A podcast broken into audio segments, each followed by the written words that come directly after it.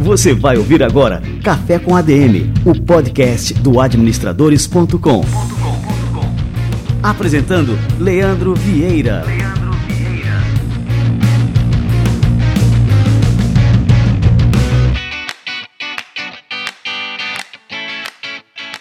Fala galera, está no ar mais um Café com a DM, a sua dose de cafeína nos negócios. Estamos começando o nosso episódio de número 206.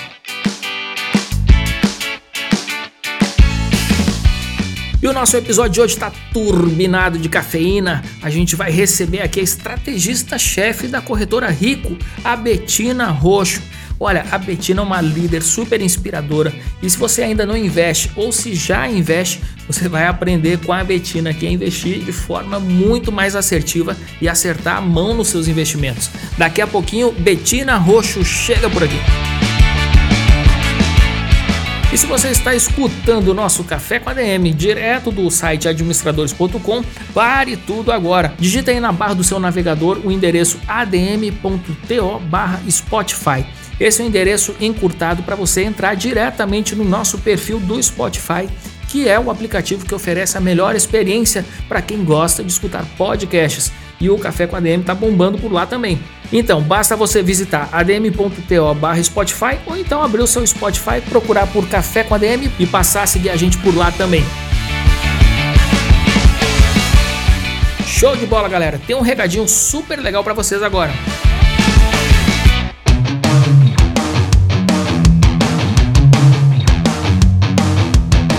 E nesse momento de isolamento social, ter o seu negócio na internet é fundamental. E para fazer isso de forma eficiente, procure a Local Web e conte com seus diversos produtos como criador de sites, loja virtual, e-mail profissional e muito mais. Local Web é a Big Tech para todo mundo. Os produtos são fáceis de utilizar e por um preço totalmente acessível. Olha só esses exemplos. Você pode ter o e-mail profissional da sua empresa a partir de R$ 26,30 por mês, e-mail marketing a partir de R$ 33,16 por mês e criar sua loja virtual a partir de R$ 29,90 por mês. Ter uma boa presença digital está ao alcance de qualquer negócio hoje em dia com a Local Web. Acesse o site localweb.com.br locaweb.com.br e entenda como você pode ter muito mais do que uma hospedagem de site com a Local Web.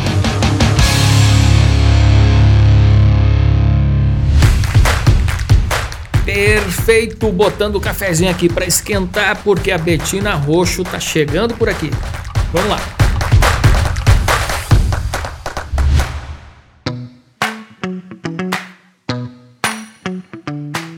Betina Roxo é economista e estrategista-chefe da Rico desde agosto de 2020. Ela iniciou sua carreira atuando como estagiária na área de Equity Research do HSBC.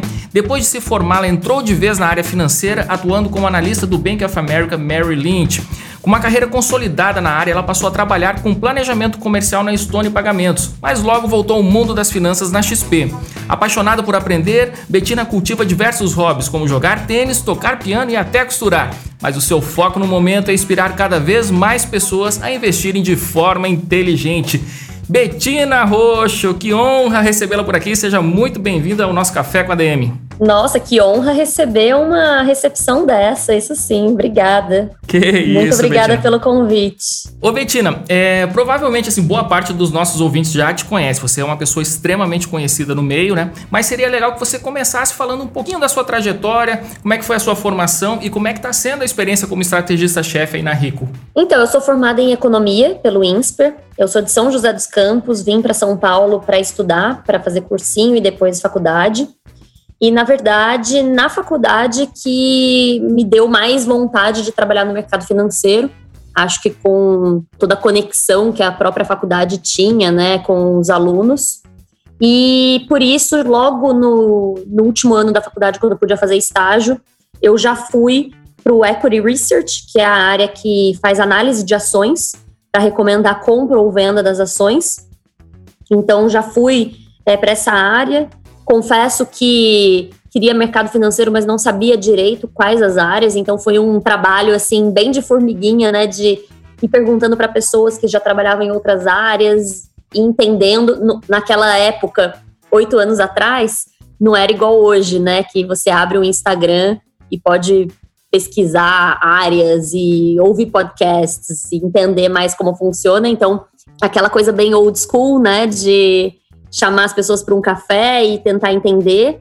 Mas eu gostei dessa área de research justamente porque é uma área que estuda bastante.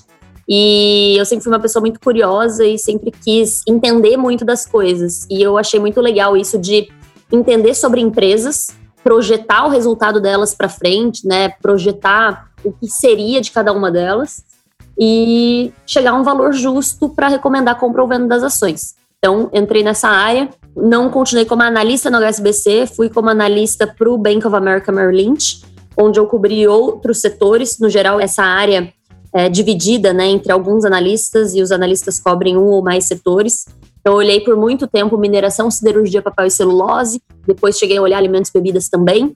Mas depois de quatro anos nos bancos, né, no HSBC, no, no Bank of America, fazendo esse trabalho muito focado para o cliente institucional, ou seja, fazendo essa recomendação de compra e venda para os grandes fundos de investimentos, que muitas vezes já até sabem mais sobre os setores e sobre as empresas, eu comecei a repensar, é, queria algo que tivesse um propósito maior, no sentido de mudar mesmo a vida das pessoas e ajudar as pessoas de alguma outra maneira. E foi quando eu saí do mercado financeiro, nesse breve período de um ano, fui para o planejamento comercial da Stone, onde era um trabalho assim muito diferente do que eu estava acostumada no mercado financeiro, né? Foi muito positivo, é, porque tinha muito isso de empreendedorismo, né? De criar coisas dentro da empresa que eu gostei muito. Só que depois de um ano é, lá, meu antigo chefe do Bank of America estava indo para a XP para montar o time de análise e me chamou para ir com ele para montar o time junto.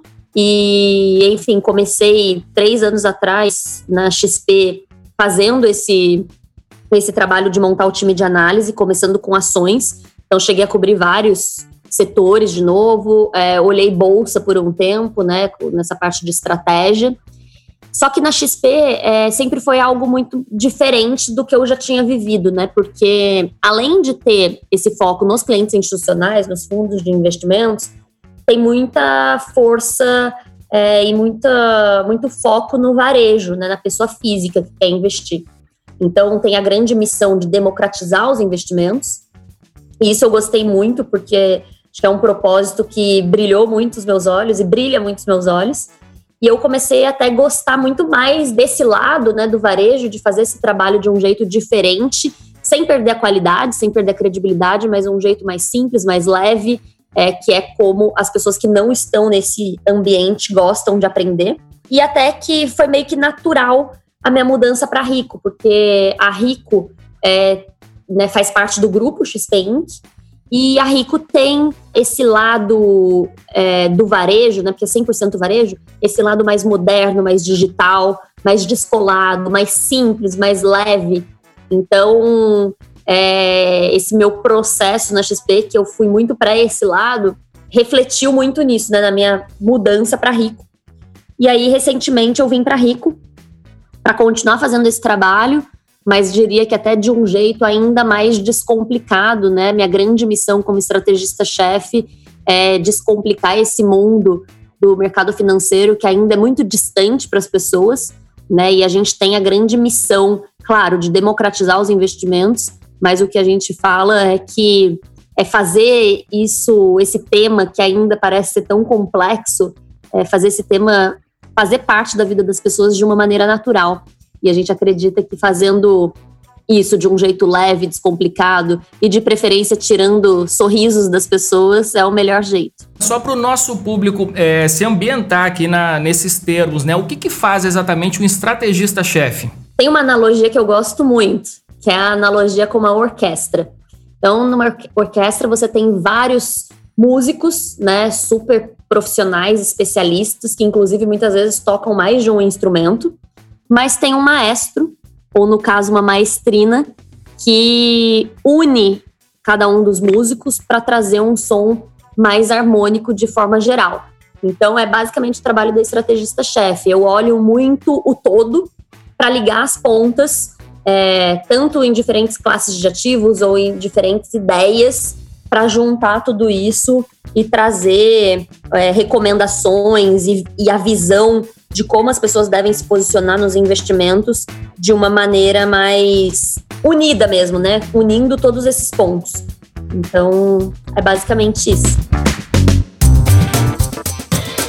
É, você chegou a comentar que você trabalhou bastante né, com clientes corporativos, que são os fundos de investimento, né, que são as entidades que movimentam cifras gigantescas. É, quando você foi para a parte do varejo, para trabalhar com pessoas físicas, quais foram as principais diferenças que você sentiu né, entre um tipo de trabalho, aquele focado né, nos fundos de investimento e agora com as pessoas físicas? É muito diferente, né? Porque com o cliente institucional, é, são pessoas que já estão nesse mercado né, há bastante tempo, já tem um jeito muito técnico de olhar os investimentos. E ainda mais quando eu falava de ações só, era muito específico, né? Ações de determinado setor, então era aquela coisa bem profunda e bem técnica. Então, meu dia a dia era um dia muito de planilha, de escrever relatório, até na época, né? É, era sempre relatórios em inglês. Então, tinham muitos clientes de outras regiões do mundo, né? Então, isso é muito diferente. Quando a mudança para o varejo acaba sendo muito mais é, é, muito mais ampla, né? Tem uma diversidade gigante de pessoas. Então, esse é o maior desafio, né? Como falar com tantas pessoas diferentes, né? Como trazer esse tema é, de um jeito que as pessoas se conectem e, e entendam o que está acontecendo. Então, Acho que essa é a principal mudança. O por trás disso, né, todo o estudo, toda a análise é muito parecida com o que eu já fazia. Mas eu acho que a maior diferença está na parte da comunicação mesmo e como trazer esse tipo de conteúdo. No meu trabalho lá atrás, quando eu falava só com clientes institucionais, era muito baseado em relatórios. E agora, isso tudo tem mudado para diversos setores. A gente tem vários meios de comunicação, isso até para os clientes institucionais mudou mas para o varejo ainda mais forte, né? A gente tem redes sociais, a gente tem lives, a gente tem podcasts, uma infinidade de jeitos de trazer uma mesma informação, né? E até essa parte das redes sociais também foi um outro ponto que eu acabei indo para né, esse lado, acaba sendo um jeito de ficar ainda mais próxima da pessoa física, né? Uma curiosidade aqui também, Betina, é com relação assim à leitura de relatórios. Né? Você falou, né, que os clientes corporativos se baseiam muito nos relatórios e os clientes pessoas físicas, né? Eles também têm o costume de ler os relatórios ou eles são mais ligados realmente nesse outro tipo de conteúdo que é mais lúdico, mais informal? Como é que o cliente pessoas físicas se é, informa a respeito dos seus investimentos, né, e do mercado de uma forma geral? Então, eu acho que tem ainda é pessoas que gostam de todos os tipos de conteúdos, né? Tem aqueles que preferem relatórios, tem aqueles que preferem vídeos,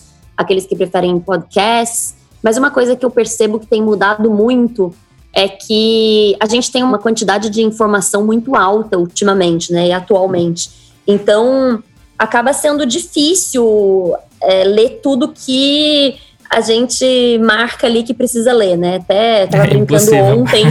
é, eu tava brincando ontem tô lendo um livro de ficção super legal, mas estava super cansada. E aí, o que, que eu fiz? Em vez de ler o livro, abri o Netflix, fiquei assistindo Netflix. Então, a gente tem essa competição de diferentes canais, né? E que eu acho que, naturalmente, as pessoas buscam cada vez mais esse conteúdo é, mais leve ou né, essa coisa mais visual, mais falada. Mas isso depende também muito das situações, né? Eu acho que para aquelas pessoas que são muito técnicas e querem ler um relatório né, com mais profundidade, elas acabam buscando esse tipo de informação via relatório. Mas a gente tem mudado muito isso, né? A gente tem trazido muito, muitos conteúdos que continuam profundos, continuam é, interessantes, mas até mesmo pensando em relatório de um jeito mais leve. Então, fazendo uma brincadeirinha enquanto a gente escreve, é aquela coisa bem de que quando a pessoa lê, você lê e nem, nem percebe que acabou, né? Tipo, se continuasse o texto ali, você continuaria lendo. Então a gente tem muito isso em mente, porque é difícil competir com tantos canais né, de informação. E a gente acha que, mesmo sendo relatório, tem que ser de um jeito mais descontraído, sabe? É, e todo o conteúdo de vocês é, é fantástico, assim, eu sou um verdadeiro fã, viu? Ah, que bom, obrigada, fico muito feliz. Betina, a B3 ela faz um, alguns levantamentos mensais né, sobre os clientes cadastrados e um dado que chama bastante atenção é que apenas 25% do total de investidores, pessoas físicas, né, são mulheres. E aqui a gente está falando de renda variável, né? Você acredita que existe potencial para o público feminino no mercado financeiro que é historicamente ainda dominado por homens? Com certeza, acredito muito nisso. É, eu acho que tem diversos fatores que justificam né, esse número, é, desde heranças culturais que a gente tem, até né, como cada pessoa lida com o dinheiro e com os investimentos e essa diferença entre homens e mulheres. Mas tem um ponto que eu acho muito importante, que é a questão da referência. Isso vale para tudo na vida, né? Hoje, o mercado financeiro ainda é majoritariamente masculino. E os investidores ainda são majoritariamente homens, né? Então, acaba que as referências para as mulheres ficam menores. Mas eu acredito muito cada vez que a gente aumenta o número de referências, isso é uma, uma bola de neve, né? Então, vai atraindo não só é, novas investidoras, mas também novas mulheres para ingressarem nesse mercado, né? Então, é, acho que tem muito ainda a crescer, como você disse, ainda são 25%. Né? A gente tem visto um crescimento muito grande de investidores na bolsa, inclusive em números absolutos de mulheres também, mas a verdade é que esse percentual continua aí na casa dos 24, 25% por bastante tempo. Né? Então, acredito muito que tem muito espaço para esse percentual de fato mudar né? e chegar ali nos 50% em algum momento.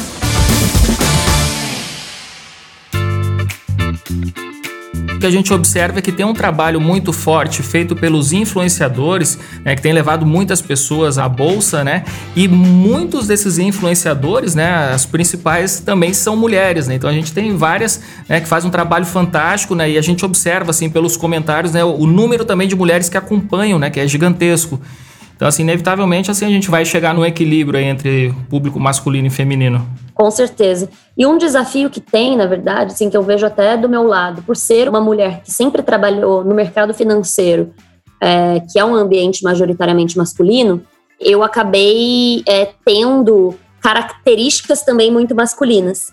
Né? Então, até na hora de falar com outras mulheres, esse é um desafio das próprias influenciadoras mulheres que estão nesse meio né, de entender como que as mulheres querem escutar aquela informação, como que você atrai as mulheres para esse mundo financeiro. É um jeito diferente de atrair os homens. Esse é um desafio de estar tá no ambiente majoritariamente masculino, mas eu acredito muito com esse número de mulheres, né, influencers, analistas e referências, isso ajuda muito para o crescimento das mulheres nesse mundo financeiro. E ainda falando um pouquinho sobre o público né, de renda variável, de 2019 para cá teve um aumento assim explosivo. Né? Em 2018 a gente tinha é, pouco mais de 800 mil brasileiros e brasileiras né, que aplicavam dinheiro na Bolsa.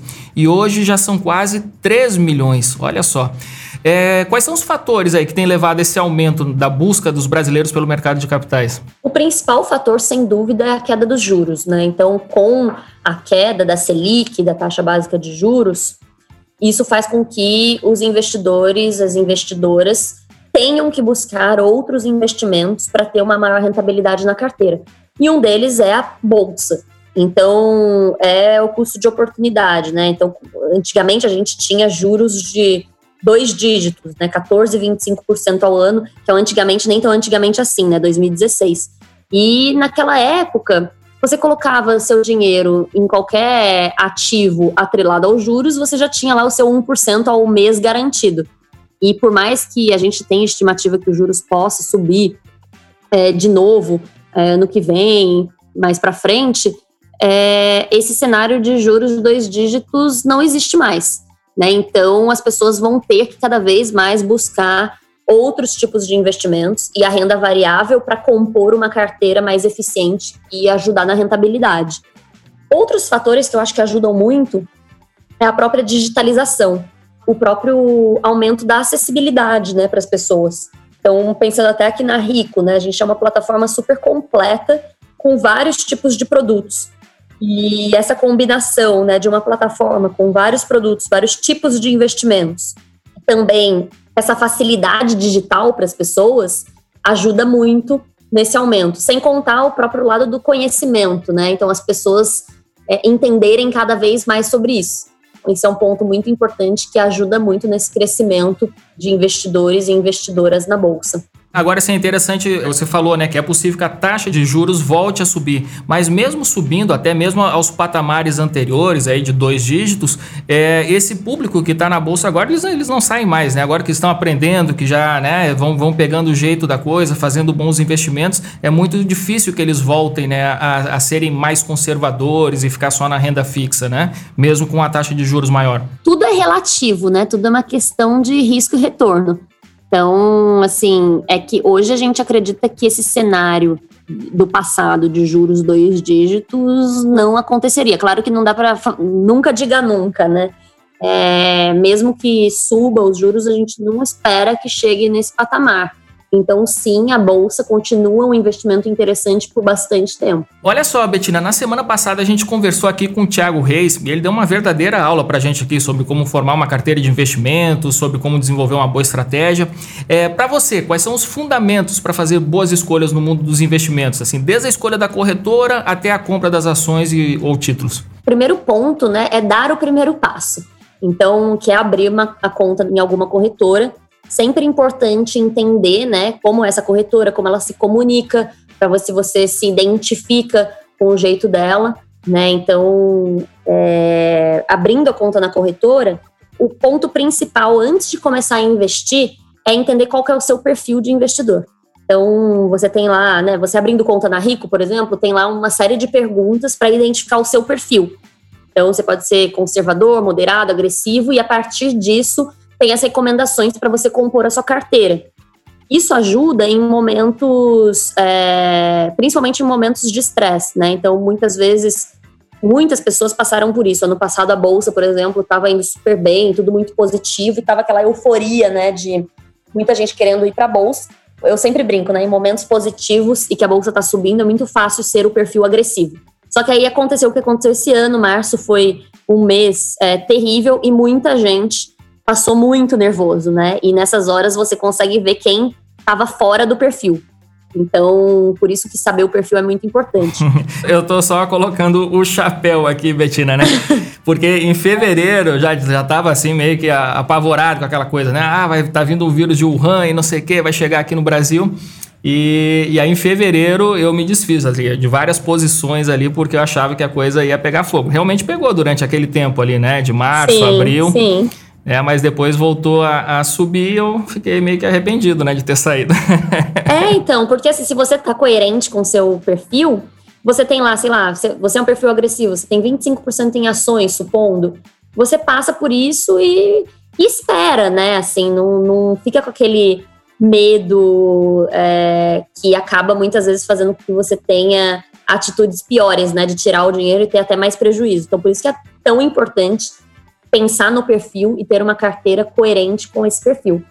E aí, para começar a investir, antes de tudo, é sempre fundamental ter a reserva de emergência, né? Que é aquele dinheiro que acontecendo uma emergência, como o nome próprio já diz, você tem ali esse dinheiro fácil, então tem que ter uma liquidez alta, seguro.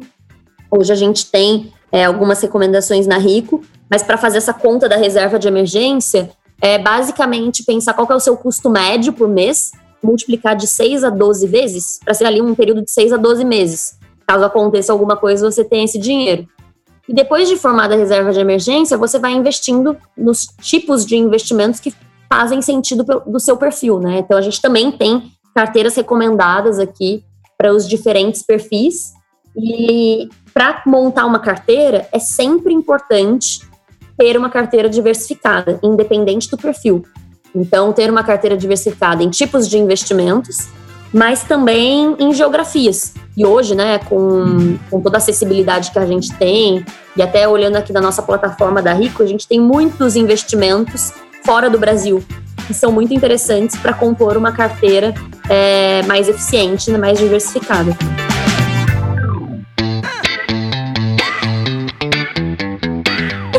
Relação a essa questão da reserva de emergência, né, que isso é sempre muito recomendado, é, não faz mais sentido, isso é um pensamento meu, né, assim, ao invés de ter uma reserva financeira ali num, em algum fundo, sei lá, de renda fixa, é, tesouro direto, alguma coisa nesse sentido, a pessoa ter, por exemplo, alguns investimentos em fundos imobiliários que geram renda todo mês? Então, aqui é o, o fundo imobiliário, né, é uma renda variável. Então, tem bastante volatilidade, né? E dependendo do cenário, pode mudar completamente. Né? Foi o que a gente está vendo agora, por exemplo, com shoppings, é, com lajes corporativas, que esse cenário todo de pandemia foi muito mais desafiador para esses segmentos. Então, é, é como se você estivesse investindo em empresas mesmo, né? Claro que tem ali o dividendo, tudo, mas isso pode ser alterado dependendo do cenário.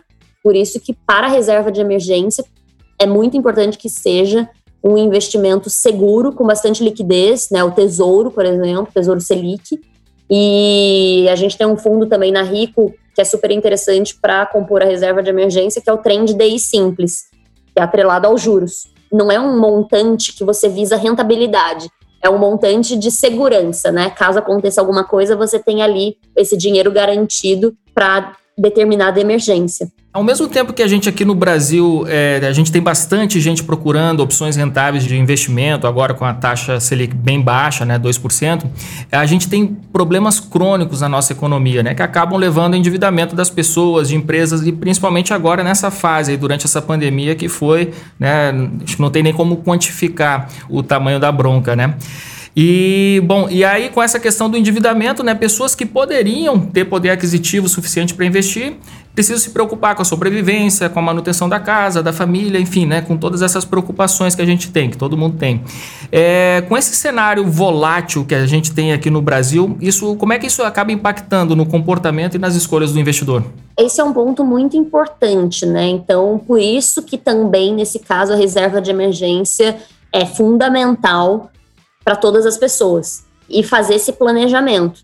Né? Também não adianta as pessoas quererem investir, ter um ganho rápido, não tem um caminho mais fácil, né? Não tem um caminho mais curto. É um processo de longo prazo mesmo, né? Então, entender esses horizontes e se planejar de acordo com os seus objetivos é muito importante. Então, quitar as dívidas antes de começar a investir, é, fazer um planejamento, né? Ir guardando dinheiro, e mesmo que seja pouco no mês, mas já começando a investir, hoje, por exemplo, a gente tem na Rico os fundos DNA, que são fundos que são carteiras diversificadas já a partir de 100 reais. Então, com 100 reais, a pessoa já consegue investir numa carteira diversificada.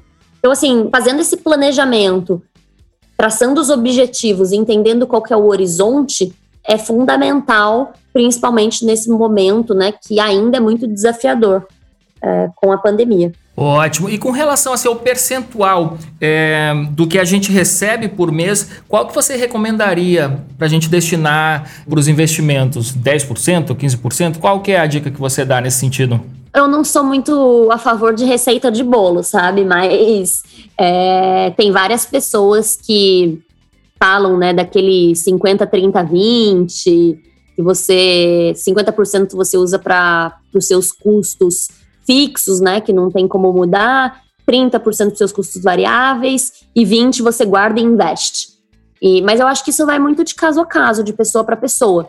Mas o importante, eu acho que esse exercício, né, de investir é um exercício diário, né? Então você tem que ter ali seu controle das suas finanças todos os dias para conseguir otimizar cada vez mais o montante que você investe, também sem perder coisas que você preza no seu dia a dia, né? Então, às vezes você gasta com alguma coisa, assim, nossa, não posso gastar mais com nada, mas tem coisas que fazem bem para você. Isso é muito particular, né? Mas acho que o fundamental é começar, pelo menos ter um pontapé ali, né, de começar a guardar dinheiro e já investir, porque só esse começo já dá o gostinho para a pessoa, né? Ela já começa a ver aquele dinheiro rendendo, trabalhando para ela, e aí fica com mais vontade de guardar mais para investir mais. No fim, no longo prazo acaba sendo uma composição legal, mas é um exercício diário, né? Não dá pra. agora, cansei de fazer isso. Né? É um negócio que é para é pra sempre. Pode até parecer chato quando a gente fala assim, né? Para sempre, exercício diário. Mas no começo pode até ser meio obrigação. se aquela tarefa que você tem que separar uma hora para fazer, né, aquela coisa meio, ai, que coisa chata, obrigação, mas fazendo isso, uma hora ou outra vai virar natural, né, e aí vai fazer parte da vida da pessoa. Eu tô lembrando agora de 20 anos atrás, quando eu li o livro Pai Rico, Pai Pobre, né? E aí eu lembro que um dos conselhos que ele dava no livro lá é que, assim, ele dizia o seguinte, é, se pague primeiro. Ele dizia o seguinte: ah, quando você receber, sei lá, receber o seu salário tal, a primeira coisa que você tem que fazer com isso aí é se pagar, é pagar o seu investimento, o que você vai investir, e depois você paga as outras contas. Porque normalmente a gente faz o contrário, né? A gente paga todas as nossas obrigações, o que tem para pagar de conta, e se sobrar alguma coisa, a gente talvez invista ou não. Né? Aí ele dizia: para criar o hábito, você tem que se pagar primeiro, aí você paga as outras coisas com que sobrar. Essa é uma ótima dica também você já tira ali um pedaço e o que sobra você paga suas contas, né? É importante as pessoas é, entenderem como funciona para elas, né? Por isso que muita gente também às vezes me pergunta: ah, você tem algum aplicativo, alguma coisa que você indica? Eu indico um papel e caneta mesmo, ou um Excel, uma coisa bem que você consiga escrever o que você está gastando e ter uma uma visibilidade do jeito que você gosta, sabe? Para monitorar. E eu acho que só fazendo isso uma vez você já começa a ver coisas que você poderia é, parar de gastar, né? E usar esse dinheiro para investir. Então, acho que fazer um primeiro exercício como esse, você já consegue ter uma ideia de quanto seria esse percentual para se pagar primeiro. Né? É, Betina, uma coisa também que eu noto que dificulta bastante a entrada de novos investidores na bolsa, isso até com conversa com amigos, é, com familiares que não investem, porque eles não conhecem muito assim a, as particularidades, eles não sabem muito bem como é que são as corretoras, é, quais são as taxas que elas cobram. Como é que você pode explicar para a gente, né? Como é que é a atuação dos agentes de custódia, né? É, pensando assim, como explicar isso para os novos investidores é, e também essa questão da cobrança de taxas, né, que muitas vezes acaba comprometendo a rentabilidade do investidor, né? É, eu acho que assim, é importante buscar, né, em cada corretora como que funciona cada um dos custos. É, na Rico, por exemplo, a gente tem, né, uma página explicando para cada um dos produtos. Recentemente a gente zerou a corretagem em bolsa, por exemplo, então não tem custo para negociações, né, é, corretagem zero. Mas é importante um ponto que as pessoas ficam sempre em dúvida para fundos de investimentos, né? Que tem a taxa de administração, e aí às vezes a taxa de administração é altíssima. O que, que é altíssima? Eu acho que é bom sempre ter como referência os juros, né? A gente tá, tem uma, uma Selic de 2% atualmente. Então, como que esses custos se comparam a essa taxa, né? Hoje. É, isso é um ponto importante, né? Porque a taxa de juros, é, a Selic foi caindo e às vezes algum fundo, né, algum ativo não o custo não caiu como a Selic caiu, né? Então é sempre importante ter esse comparativo. Mas de novo, tem que entender em cada um né, dos lugares e como funciona para cada um, cada um dos tipos de investimentos, né? Cada investimento tem é, o seu custo e suas taxas. Ô, ô Betina, para a gente terminar aqui o nosso bate-papo de hoje, é, eu queria que você falasse para os seus ouvintes, né? Você assumiu como estrategista-chefe agora em agosto, né? Faz pouco tempo. Então conta para a gente assim como é que vai ser a sua atuação à frente da Rico, né? Quais são os projetos e os seus objetivos daqui para frente? Gente, quando eu começo a falar disso, eu fico até ansiosa de tanta coisa que a gente tem aqui, já estamos fazendo. É, eu falei aqui no começo, né, que o nosso objetivo maior até do grupo XP Inc. é democratizar os investimentos, mas na Rico a gente tem muito isso em mente e também descomplicar e trazer de uma forma leve esse mundo, né? Então, e a gente tem uma cabeça aqui muito de usar tudo isso com bastante entretenimento, bastante risada, bastante diversão, porque o que a gente quer é, a gente não quer competir com casa de análise, né? A gente quer competir com Netflix, competir com a Amazon, com Apple TV. Então, o que a gente está fazendo é, é usar muito isso para fazer parte da vida das pessoas. Então, hoje a nossa plataforma já é uma plataforma mais leve, mais simples, o que ajuda muito. Mas em termos de conteúdos, que é o meu lado aqui como estrategista-chefe, a gente quer trazer muito isso e trazer muita coisa inovadora. Então, a gente recentemente também lançou nossa seleção de ações baseada em análise quantitativa, que é uma análise baseada em dados matemáticos, estatística, né, para conseguir fazer um raio-x da bolsa e trazer nomes diferentes para as pessoas investirem, com bastante é, bagagem, né, e bastante dado para ajudar na escolha, porque hoje, no geral, a, a, escolha de ações é muito baseada na análise dos próprios analistas, né, do estudo que eles fazem. E a gente acha que trazendo análise quantitativa acaba sendo muito mais eficiente, óbvio, também usando é, analistas, mas com matemática e estatística a gente consegue fazer um raio-x mesmo da bolsa inteira, né, de vários papéis e começar a fazer vários tipos de seleções interessantes para ajudar cada vez mais as pessoas a se posicionarem. Então, assim, tem uma série de coisas que a gente está fazendo, desde conteúdos mais normais, como os relatórios, né, que a gente já tem, mas também vídeos e programas e coisas diferentes, sempre com essa ideia de trazer de um jeito leve, descomplicado e com bastante diversão, porque ninguém vai chegar em casa depois do trabalho, deitar no sofá e falar, ah, deixa eu ler agora aqui esse relatório de 30 páginas, né? Então, a nossa cabeça está muito nessa, né, de realmente inovar mesmo e fazer com que essa frente de conteúdos de investimentos aconteça mesmo uma disrupção. Então, é basicamente isso, usando muita tecnologia muita digitalização e muitas coisas divertidas. Betina, agora uma pergunta bônus aqui pra gente aqui. É, você tinha falado que estava lendo um livro de ficção e eu fiquei curioso, né? Isso é um livro de ficção. Conta pra gente aí qual que é o título desse livro, hein? é o livro do Murakami, sabe? Sim. Uhum. Que é o Caçando Carneiros. Olha só, que legal. Indica essa leitura aí também para os nossos ouvintes aí? Indico muito, e até muita gente sempre me pergunta, né? me passa um livro, e a pessoa sempre quer o livro de finanças. E eu sempre falo, gente, faz muito bem ler livros de outros temas também, para a gente abrir a cabeça e pensar em outras coisas, né? Eu sou dessa mesma batida, viu, Betina? Eu sempre indico os livros que não tem nada a ver. Eu indico, ah, então, você falou agora de um escritor japonês, né? Eu, indico sempre o Musashi, não o livro do Musashi, mas o, o romanceado, né? Que são dois ou três volumes é gigantescos, né? Mas é excelente também, é um ótimo livro de estratégias. Eu aprendi estratégia Sim. com Musashi. e eu também tenho essa mesma batida. É importante a gente ler de tudo, né? E quanto mais a gente lê, parece que mais a nossa mente fica é, aberta, né, para tudo. Exato. E para finanças especificamente, não tem só livro, né, para você aprender. A gente acho que também a gente tem que usar todos os meios que hoje são disponíveis, né? Vídeos, podcasts, tudo, redes sociais, tudo que dá para aprender cada vez mais e também não ser um negócio maçante, né? De tipo, tenho que ler esse livro para aprender finanças e às vezes não é o jeito que a pessoa gosta de, de aprender e acaba se afastando mais ainda do que ficando perto, né?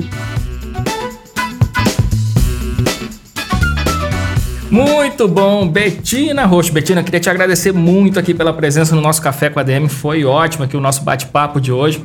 Curti muito e parabéns aí por todas as ideias, né? Por todos os planos aí que você está colocando à frente aí na Rico. Tenho certeza que isso aí vai trazer cada vez mais sucesso para Rico e com certeza isso faz a diferença aí na vida de milhares e milhares de pessoas que estão descobrindo agora o maravilhoso mundo dos investimentos. Imagina, muito obrigada. Adorei o nosso bate-papo. Muito obrigada pelo convite. Valeu demais, Betina. Um grande abraço.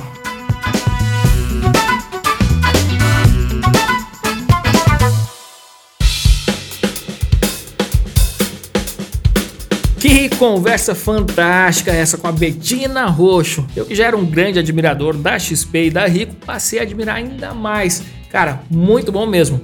Olha, inclusive eu recomendo que você abra hoje mesmo a sua conta na Rico e passe a investir em ações com taxa zero. Assim que você terminar de escutar o nosso episódio de hoje, acesse rico.com.vc para abrir a sua conta. Eu já estou fazendo isso agora mesmo. Maravilha, galera! Este foi o nosso café com ADM de número 206. Na semana que vem a gente volta com mais cafeína para vocês, beleza? Então até a próxima semana em mais um episódio do Café com a DM, a sua dose de cafeína nos negócios. Até lá!